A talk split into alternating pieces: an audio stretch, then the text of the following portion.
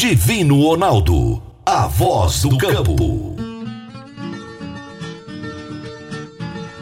Boa tarde, minha família do agro, boa tarde, ouvintes do Morada no Campo, seu programa diário para falarmos do agronegócio de um jeito fácil, simples, de um jeito bem descomplicado. Vamos começando a semana, começando o mês, começando o plantio. Enfim, hoje é dia 2 de outubro de 2023, né? As máquinas já estão preparadas, tem gente que já está plantando, né? Tá liberado desde o dia 25. E hoje nós vamos falar a respeito de meteorologia.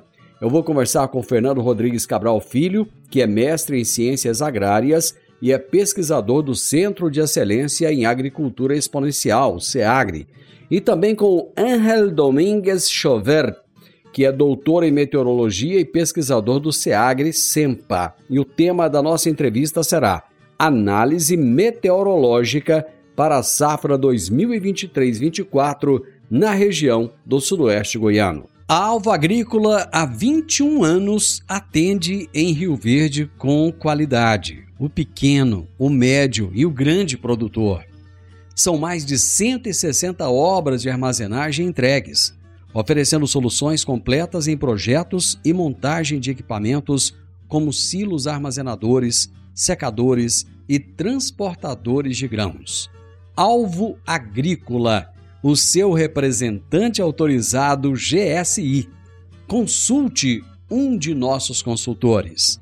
Alva Agrícola, Avenida Presidente Vargas, número 1224. Fone 3622 14 16. Você está ouvindo Namorada do Sol FM. Você vai reformar ou dar manutenção no seu trator? Então venha para Valfor. Na Valfor, você encontra peças para New Holland, Massey Ferguson, Valtra, Case e John Deere. E agora com uma novidade: revenda exclusiva de peças Agrale a Valfor trabalha também com uma grande variedade de marcas de lubrificantes. Além disso, é distribuidora de filtros para máquinas agrícolas e caminhões. Valfor, peças para tratores e distribuição de filtros. Fone 3612-0848. Toda segunda-feira, José Luiz Tejão nos traz as pílulas do agronegócio. No Morada no Campo, tem as pílulas do agronegócio, com José Luiz Tejon. Olá, pessoal. O agronegócio do Brasil, recorde de exportação para agosto, com grande impulso do milho e da soja. Exportações do Brasil em agosto avançaram 6,6%, comparando com o mesmo período de 2022. Uma máxima histórica para o mês de 15,63 bilhões de dólares, com o impulso de embarques de milho, soja, açúcar, carne de frango, especialmente esses itens. E o resultado de agosto foi impulsionado pelo aumento da quantidade exportada. O que fica claro é que nós poderíamos exportar muito mais do que fazemos e nós temos restrições em função de infraestrutura, de logística e de armazenagem. O mundo é cliente e está comprando. Fundamental organizar nossa infraestrutura para irmos aos 600 milhões de toneladas de grãos, sem dúvida alguma. Até a próxima! Deixa um abraço para você até a próxima segunda e agora vem o Antônio Resch falando hoje a respeito do marco temporal. Fique por dentro do mercado futuro aqui no Morada no Campo, com Antônio Resch. Olá. De acordo com os livros de história, o Brasil foi descoberto em 1500 por um português chamado Pedro Álvares Cabral e suas caravelas. Antes desses europeus aportarem por aqui, esse território era ocupado por minhocas, onças pardas e pintadas, formigas, abelhas, gambás, etc. E também por muitas tribos indígenas, hoje chamados de povos originários. Os chamados homens brancos foram chegando e ocupando espaço, e trazendo sua cultura, fazendo a miscigenação da qual o povo brasileiro é o resultado. Então, a terra pertencia inicialmente à fauna e flora e aos índios. Muito bom. Foram criadas as cidades, vieram os costumes dos europeus de cultivar a terra para a produção de alimentos e por aí vai. Cometeram-se atrocidades contra os povos originários? Claro que sim. Nós temos no país uma população de 600 mil indígenas. Vejam o que ocorreu com eles na Argentina ou nos Estados Unidos. Foram quase totalmente eliminados. Nosso povo originário tem reservas territoriais para manter seus usos e costumes em uma área que equivale a 14% de todo o país. Mas os juízes do Supremo Tribunal Federal parecem que acham isso pouco. Já os senadores da República pensam o contrário. Surpreendente é o país não ter resolvido essa questão em 523 anos. Abraço, meu amigo. Até semana que vem. Eu vou para o intervalo e volto já já. Divino Ronaldo, a voz do campo. Divino Ronaldo, a voz do campo. A Soma Fértil está sempre ao lado do produtor rural. E a Massey Ferguson conta com o que há de melhor para o campo sempre aliando qualidade, confiabilidade, economia de combustível e tecnologia embarcada. Contamos com tratores, plantadeiras, colheitadeiras e pulverizadores à pronta entrega para renovar e ampliar a sua frota. Amigo produtor, o melhor custo-benefício para você é na Soma Fértil, sua concessionária Massa Ferguson em Rio Verde. Ligue 3611 3300. Morada no campo. Entrevista. Entrevista. Para começar muito bem a semana, eu tenho dois entrevistados hoje. Eu vou conversar com o Fernando Rodrigues Cabral Filho, que é mestre em ciências agrárias e é pesquisador do Centro de Excelência em Agricultura Exponencial, o CEAGRE. E também com o. Deixa eu ver se eu consigo falar o nome dele correto. Ángel Domingues Chover que é doutor em meteorologia, pesquisador do SEAGRE também e do SEMPA. E o tema da nossa entrevista será Análise meteorológica para a safra 2023-24 na região do sudoeste goiano. Tudo bem com você, Ángel? Tudo bem, tudo bem. Muito obrigado aí pelo convite. É um prazer ter você aqui. Depois você vai me contar de onde vem esse nome aí, qual que é a origem. Tudo bem, Fernando? Tudo bem, Divino? Bom dia e muito obrigado pelo convite por estar mais uma vez aqui poder falar com você. É um prazer, gente. Muito obrigado. Eu acho que o momento é ideal. Vamos falar a respeito de meteorologia, agrometeorologia, que é mais específico ainda. Me explica a origem desse nome, Angel. eu sou nascido em Cuba, aí moro aqui no Brasil já faz nove anos já que estou aqui né, nesse país. Ainda bem que você veio para cá, porque a gente precisa de mais, de mais profissionais ainda, né, Fernando? Para poder agregar é. ainda mais conhecimento para o produtor rural, para a população, né? Com certeza, né? Ainda bem que o Henry aí, com todo esse conhecimento, ele tá aí hoje podendo contribuir com a gente aqui no, no Sudoeste Goiano, né? Num tema muito importante que é a, a agrometeorologia, né? O que, que vai acontecer aí, o que está acontecendo de, de chuva, de vento, de temperatura e que pode influenciar com certeza aí a nossa soja que está sendo plantada agora, o milho ou o sorgo que vai ser plantado na nossa segunda safra e depois até na nossa terceira safra, aquele pessoal que trabalha com irrigação, né? Então, com certeza é uma, é uma importância tremenda para a gente aqui também. É, você que esteve no sul do país, conhece lá e agora conhece a nossa região também. Nós tivemos é, um, um período aí de uns três anos em que o pessoal sofreu muito no sul, teve grandes perdas, inclusive em função da falta de chuva. Agora, em algumas regiões do Rio Grande do Sul, existe um excesso de chuvas. Né? Nesse mesmo período, nós somos altamente privilegiados aqui no centro do país e esse ano está todo mundo meio com medo da irregularidade das chuvas. Conta pra gente o que está acontecendo com o clima, com o tempo.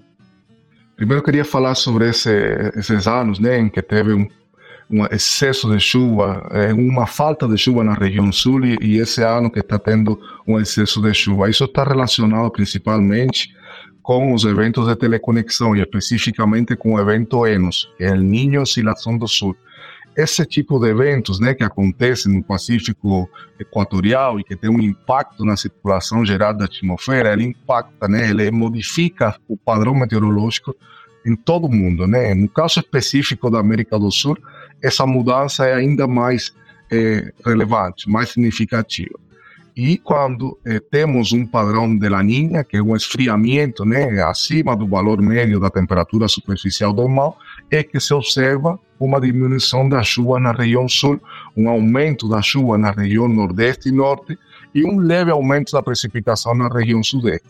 No caso do evento de, del Niño, que é o que está acontecendo agora, é um padrão que se estabeleceu ali na região do Pacífico desde maio de 2023, acontece exatamente o contrário, né? A tendência é a ter um aumento das precipitações na região sul do país e uma diminuição drástica do, do registro de chuva na região norte e nordeste, que é exatamente o que estamos observando. O Amazonas está com mais de 60 eh, municípios em alerta, né? Tem 62 municípios, se não me engano. Então está quase na totalidade do, do estado do Amazonas em alerta por seca, né? Falta de chuva, os rios estão diminuindo o nível lá, está tá bem complicado. Enquanto na região sul já temos um tivemos, né, nesses dias atrás, várias perdas de vidas humanas por é, precipitações significativas que provocaram inundações, deslizamentos de terra, então está bem difícil por lá. E essa é a consequência de ter um país do tamanho do Brasil, né? um, um, um país continental onde você tem diferentes padrões severos dentro da mesma é, dentro do mesmo limite do país. Eu não falei, não mencionei muito centro-oeste, né? centro-oeste nesta explicação, porque na verdade os estudos mostram que os eventos de teleconexão, no caso do evento ENOS, né, El Niño, La Niña, oscilação do sul, ele tem um impacto menor na variação do regime de precipitação e de temperaturas nessa região, né? consequentemente ali no sudoeste goiano. Não existe variação, é, um, uma relação entre uma variação muito grande né, da mudança ali do registro de precipitação para uma estação, né, para um ano específico em que esses eventos de teleconexão estão atuando e o que realmente acontece em relação a, a, ao registro, né, nessas variáveis.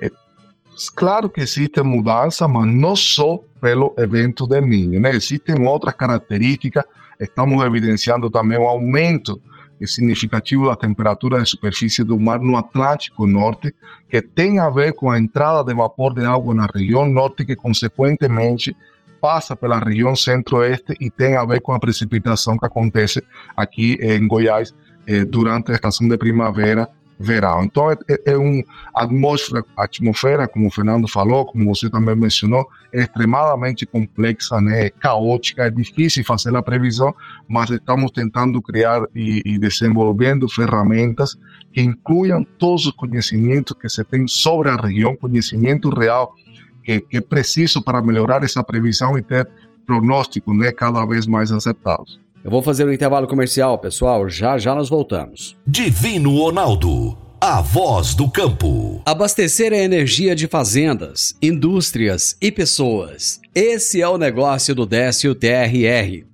Eles entregam muito mais do que diesel em atacado.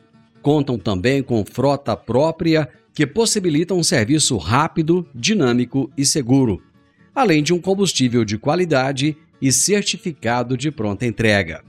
Décio TRR, atendendo toda a região de Rio Verde, Itumbiara, Gurupino Tocantins, Uberlândia, Minas Gerais e em breve também em Ituiutaba, Minas Gerais. Divino Ronaldo, a voz do campo. Acelere o seu sonho e dê partida no seu alto com o Cicobi Empresarial. Agora é hora de conquistar o seu veículo com taxas promocionais de aniversário, a partir de 1,19% ao mês para veículos novos e 1,49% ao mês para veículos usados. Vá até uma de nossas agências e fale com seu gerente. Se preferir, entre em contato pelo WhatsApp 64 3620 0111. Cicobi Empresarial 16 anos. Morada no campo. Entrevista. Entrevista. Hoje estou conversando com o Fernando e com o Angel. Estamos falando a respeito de meteorologia. Fernando, eu perguntei a um produtor rural, falei, e aí, como é que tá? Já tá na hora de plantar? Ah, estamos preparando aqui e tal, tá quase tudo pronto. Falei, mas e a chuva? Não, a chuva tá chegando. Mas e os acumulados até agora, né? Não, é, estamos tá, esperando aí chegar, mas esperando chegar a quanto, né? Quanto que vocês precisam de acumulado? Ah, nós precisamos de 60 milímetros, né? A hora que der 60 milímetros já dá para plantar. E é nesse ponto que eu quero chegar com você, Fernando. Esse número que ele me trouxe, né, de 60 milímetros, ele é um número preciso? É 60, é 80, é 100? É, existe uma base científica para isso? Ou, ou, é empirismo apenas? Ô, Divino, boa, boa pergunta, né? E esse produtor que você entrevistou aí, ele não está errado não, tá certo? A gente, dentro da faixa que a gente trabalha, o valor de 60 milímetros para algumas situações ele é considerado, né? Como que a gente chega nessa informação? Isso é baseado num estudo de balanço hídrico, né? Então, resumindo, será um estudo de entrada de água, né? Através da precipitação e o que o solo consegue armazenar ali nele, que a planta vai utilizar posteriormente. Né? Essa entrada de água a gente tem registrado através aí das estações meteorológicas que o SEAGRE sempre instalou na região e diversas outras em que uh, eu e o Andrew tem acesso. Né? O solo a gente caracteriza principalmente através da carta de solos do estado e região. Então nós estamos falando principalmente da característica de textura, né? Então, se nós temos solos de textura com maior percentual de argila, percentual de argila médio ou até um solo um pouco mais arenoso. Dentro desse cálculo, a gente considera quantos milímetros aquele solo consegue armazenar para cada centímetro que ele tem. E aí a gente pode considerar 50, às vezes até mais centímetros ou até menos, depende da cultura, depende da metodologia. Mas para isso a gente chega em valores, né, que o acumulado antes do início do período de semeadura, tá?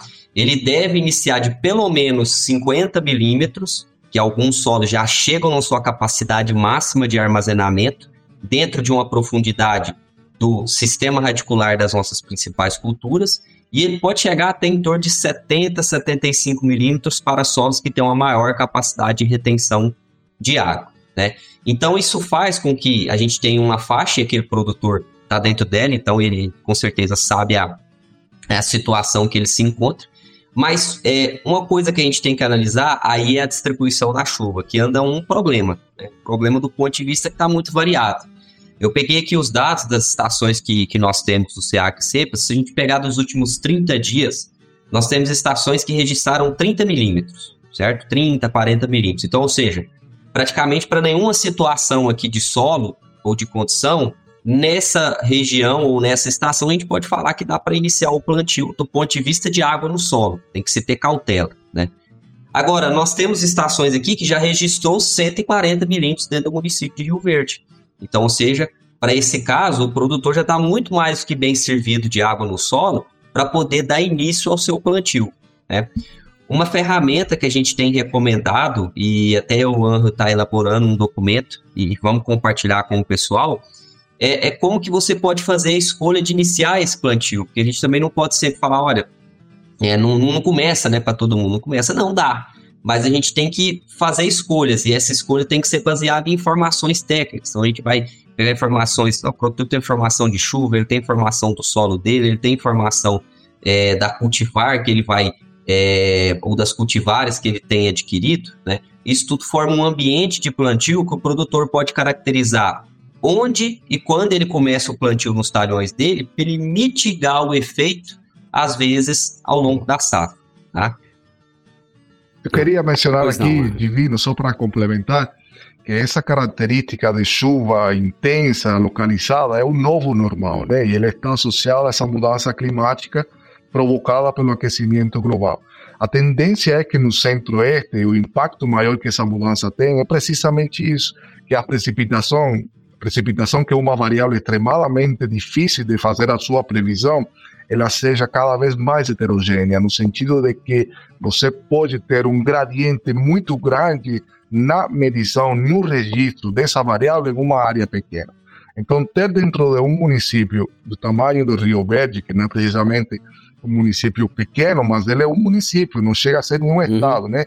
Para a meteorologia é uma área pequena na hora de fazer a previsão. A tendência é que você tenha esse tipo de precipitação cada vez mais é, localizada e intensa. Então, dentro de uma área como essa, você pode ter é, regiões onde ainda não se alcançou esse limiar né, necessário para começar a semeadura, e em outras você pode ter é, quintuplicado, né, 10 vezes mais o valor que realmente precisa. Então, esse vai ser o novo normal, é, e mais nesse período agora que se chama de período de transição, né? É um período entre é, que, que divide ali o período seco e o período de chuvas, que é extremadamente imprevisível, né? dificulta muito os modelos meteorológicos que fazem a previsão, eles, a tendência é a diminuir sua precisão, sua acurácia nesse período aqui de transição, e onde acontecem esse tipo de eventos extremos, severos de precipitação muito intensa, que pode sim é, favorecer o começo dos processos agrícolas, mas também pode atrapalhar. Né? No caso de, de, uma, de um produtor já ter começado o processo de semeadura e ter uma precipitação do nível do que está tendo atualmente, acima de 100 milímetros em um dia, isso pode se prejudicar esse começo ali da safra, né? Então é importante é, ter é, todas as informações, né, os produtores, é, os gestores dali da região, conhecer o que realmente está acontecendo, quais são as características atuais do sistema meteorológico e mostra a importância dessa rede de estações que o, C, que o SEAGRI administra, né? E que tem sido, essa informação tem sido complementada com os dados que os próprios produtores têm passado para a gente e que permite realizar uma caracterização melhor ali da região para entender como o tempo né, está comportando, o tempo meteorológico realmente eh, está acontecendo ali no, eh, eh, em toda a região, né, aqui em toda a região sudoeste de Goiás. Vamos fazer mais um intervalo comercial e nós já voltamos. Conheça o Alliance Yes Garden, apartamentos de dois e três quartos com a melhor área de lazer da cidade, excelente localização e uma vista incomparável. Faça sua reserva com um dos nossos consultores. Realização: Grupo Cunha da Câmara e Lucre Incorporadora e Construtora. Divino Ronaldo, a voz do campo. Agora em Rio Verde Alto Socorro, Chama Azul transporta máquinas colhedoras com boca de até 45 pés, plantadeiras, tratores e implementos em geral. Temos pranchas agrícolas com quatro eixos, novas ano 2023, com seguro de carga e roubo, licenças estadual e federal para transportar no Brasil inteiro com segurança, eficiência e equipe de alta qualidade. Auto Socorro Chama Azul, ajudando o agronegócio a produzir mais com segurança. Faça seu orçamento nos telefones 64 99675 5800 e 64 3621 5800. Divino Ronaldo, a voz do campo. Agora vamos falar de sementes de soja. E quando se fala em sementes de soja, a melhor opção é Sementes São Francisco. A Semente São Francisco tem um portfólio completo e sempre atualizado com novas variedades. É uma semente com alta tecnologia embarcada e está sempre inovando as técnicas de produção.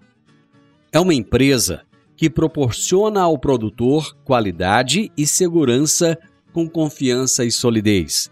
E tudo isso faz da Semente São Francisco uma das melhores sementes do mercado. Semente São Francisco. Quem planta, planta qualidade. Morada no campo. Entrevista. Entrevista. Os pesquisadores Fernando e Angel estão trazendo uma análise meteorológica para a safra 2023-24 aqui na região do sudoeste goiano.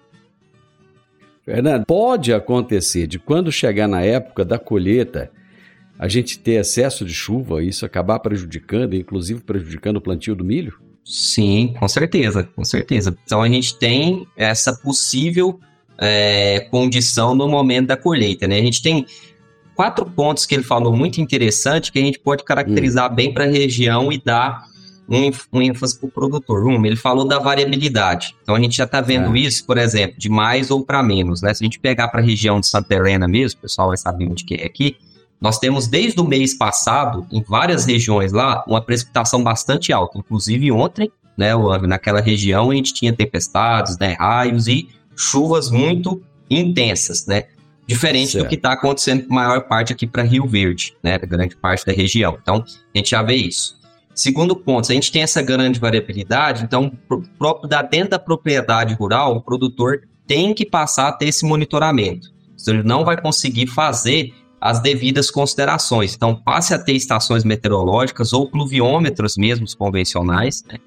Se não tem, tente buscar o SEAGRE, a gente tem o grupo, a gente está tentando fazer essa previsão mais regionalizada possível, que pelo menos o produtor tem um, um, uma ideia das propriedades ou dos talhões onde ele tem. Qualquer pessoa pode ter acesso ao grupo? Qualquer pessoa, qualquer pessoa, o link é aberto, a gente compartilha o link do grupo do WhatsApp e aí quem quiser entrar solicita lá, eu vou, vou aceitando, né? Como é, que, como é que a pessoa consegue esse link? É, pede para ela chamar no Instagram do Seagre, porque aí lá a gente consegue ah, tá. enviar o link, né? É, acho que talvez vai ser mais fácil, a gente pode compartilhar com você, com outros também que compartilhem em outros grupos também para aumentar a rede. Então busca a gente lá, com certeza nós vamos conseguir é, e o que eu falei, o grupo é exclusivo para essas informações de duas vias.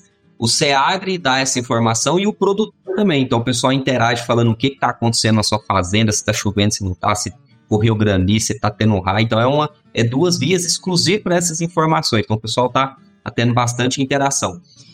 Ele falou de temperaturas maiores do que a média, né? Então isso é importante para o produtor. Uma, temperaturas é, altas, né? Acima da média e altas, igual a gente teve alguns dias atrás, né? Isso pode certo. prejudicar no momento da germinação e da plântula de soja, né? Então tem que ter um cuidado com uhum. isso.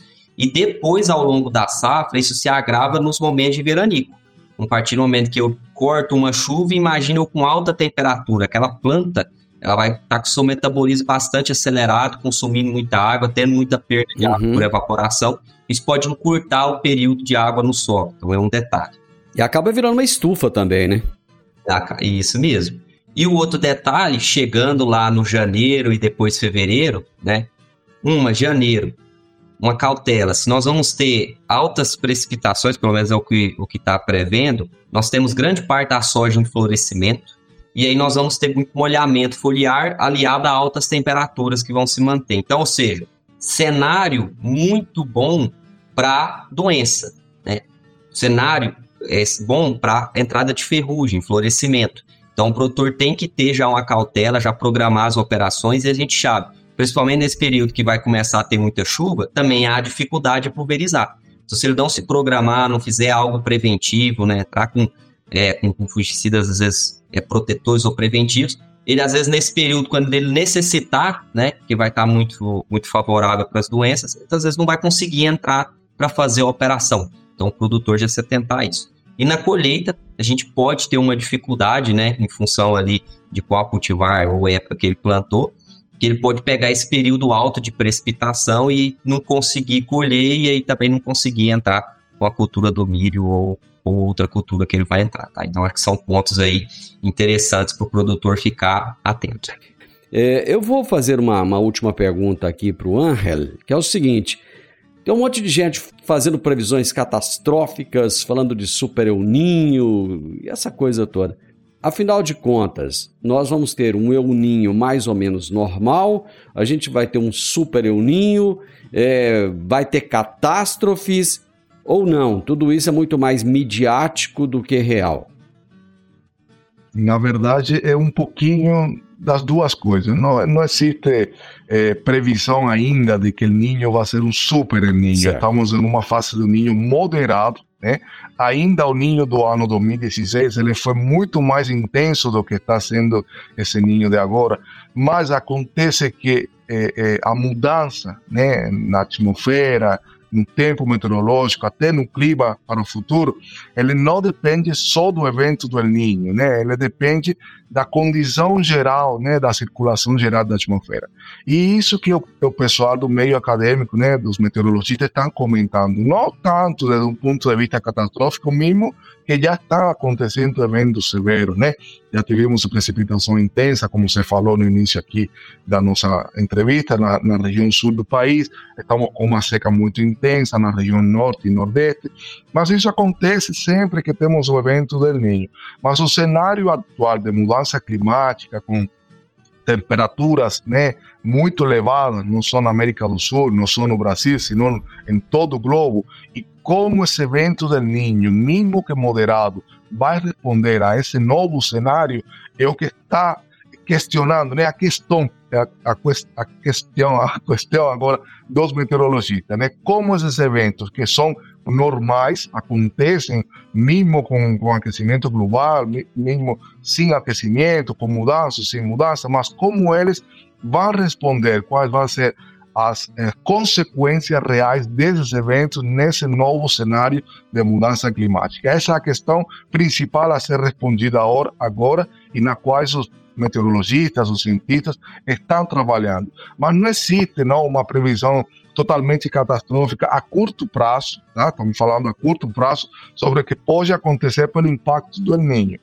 Na verdade, é mais uma conjunção, né, uma mistura de consequências a partir de eventos diversos que estão acontecendo em todo o globo terrestre, não só por esse aquecimento anômalo do, do Pacífico Equatorial. Então, se a tendência, o novo normal, é que exista uma maior frequência e intensidade de eventos eh, severos, né, de eventos extremos em toda a região da América do Sul, e já estamos presenciando isso com esses eh, registros de precipitações muito intensas, muito localizadas, em, eh, e posteriormente, existe agora a previsão de ter um período sem precipitação no mediados do mês de outubro. Os modelos indicam uma maior probabilidade de ocorrência de veranicos, que são muito prejudiciais né, para os processos agrícolas, o Fernando estava comentando.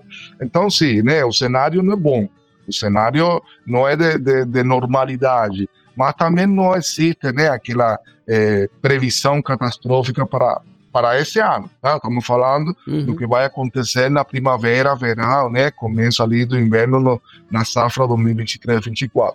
Mas para o futuro, se realmente não se tomam medidas, não só de mitigação, né? Medidas também de, para adaptar-se, para diminuir a, emissão de gases de efeito estufa, podemos chegar em um cenário em que realmente seja insustentável, né? E, e esse tipo de eventos que produzem eh, sistemas severos, extremos, seja cada vez mais frequente e, e, e afete de uma forma mais direta e concreta eh, diferentes setores econômicos e especificamente o agronegócio.